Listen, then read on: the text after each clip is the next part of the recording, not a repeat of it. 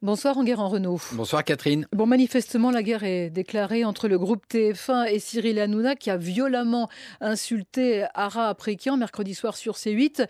Euh, Ara Aprikian, c'est le patron des antennes hein, de TF1. Oui, mercredi soir, Cyril Hanouna a multiplié les grossièretés envers Ara Aprikian.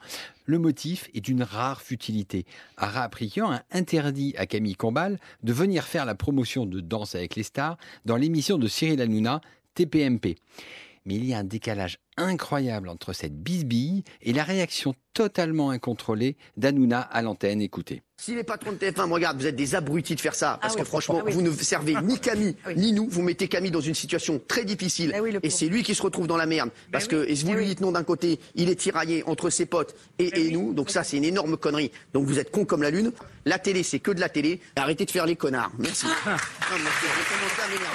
Alors, vous l'avez entendu, c'est absolument odieux. Et fait hein. après ces propos, eh bien, la chaîne C8 s'est excusée via Twitter auprès des dirigeants de TF1. Mais ça veut dire que l'incident est clos? Alors, pas du tout. Cyril Hanouna en a rajouté une louche le lendemain en se faisant passer pour une victime dans l'affaire. Il accuse Ara Aprikian de multiplier les coups bas pour tuer TPMP, son émission. Moi, je crie, beaucoup, c'est vrai tout ça, mais il faut savoir tout ce qui est fait aussi, tous les coups en douce qui sont faits. Voilà.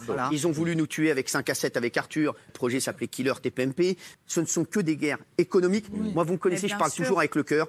Et hier, j'ai encore parlé avec le cœur. C'est vrai que je vais parfois un peu loin. Je dis les choses. Voilà. Donc, Ara et Xavier, si vous m'écoutez, on était quand même hyper potes eh ensemble. J'ai essayé de, de reprendre contact avec vous cet été, de vous envoyer des SMS. Je vous ai encore envoyé des SMS là voilà, vous fermez complètement la porte. Il faut arrêter la télé, l'économie, l'argent, c'est une chose, mais l'amitié, et c'est plus important, je pense. Donc, on, ferait mieux de se reparler. Alors, le cœur de l'affaire, c'est pas l'amitié, vous l'avez compris, c'est l'économie. Pour Cyril Hanouna, la rentrée est compliquée. L'audience de son émission est mauvaise. Elle est distancée par quotidien sur TMC, qui est une chaîne du groupe TF1, Pire, le 28 minutes d'Arte est même passé devant TPMP un soir. En fait, Hanouna est coincé. Soit il se calme et son audience plonge, soit il provoque un scandale et on reparle de lui.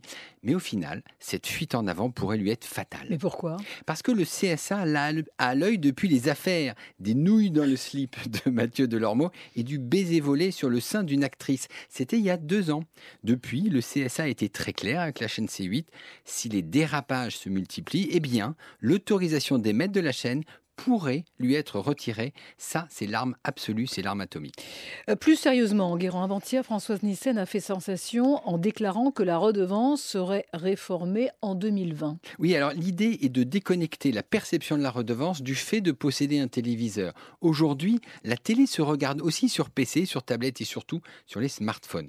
Françoise Nissen veut donc élargir la redevance à tous les appareils permettant de regarder les contenus. C'est plutôt une bonne idée. Oui, mais politiquement, c'est très dangereux. François Hollande avait déjà promis de le faire en 2014. Mais depuis, tous les ministres de la Culture se sont dégonflés, car pour l'opinion publique, cette réforme revient à augmenter les impôts. Et là encore, ça n'a pas raté, Quelques minutes après la déclaration de Françoise Nissen, eh bien Matignon a démenti que le projet était dans les tuyaux. Finalement, ça fait très ancien monde.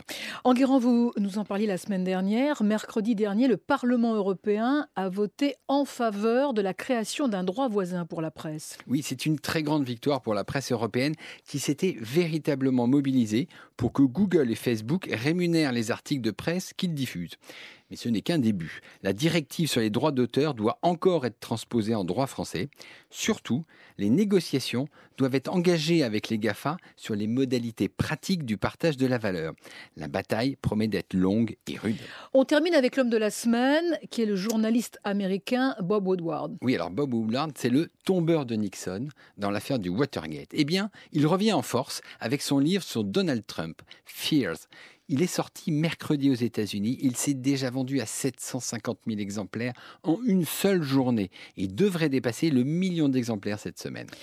Merci beaucoup. Enguerrand Renault vous retrouve comme d'habitude demain matin dans les colonnes du Figaro et puis euh, sur France Info euh, le week-end prochain. Très bonne semaine. Merci beaucoup.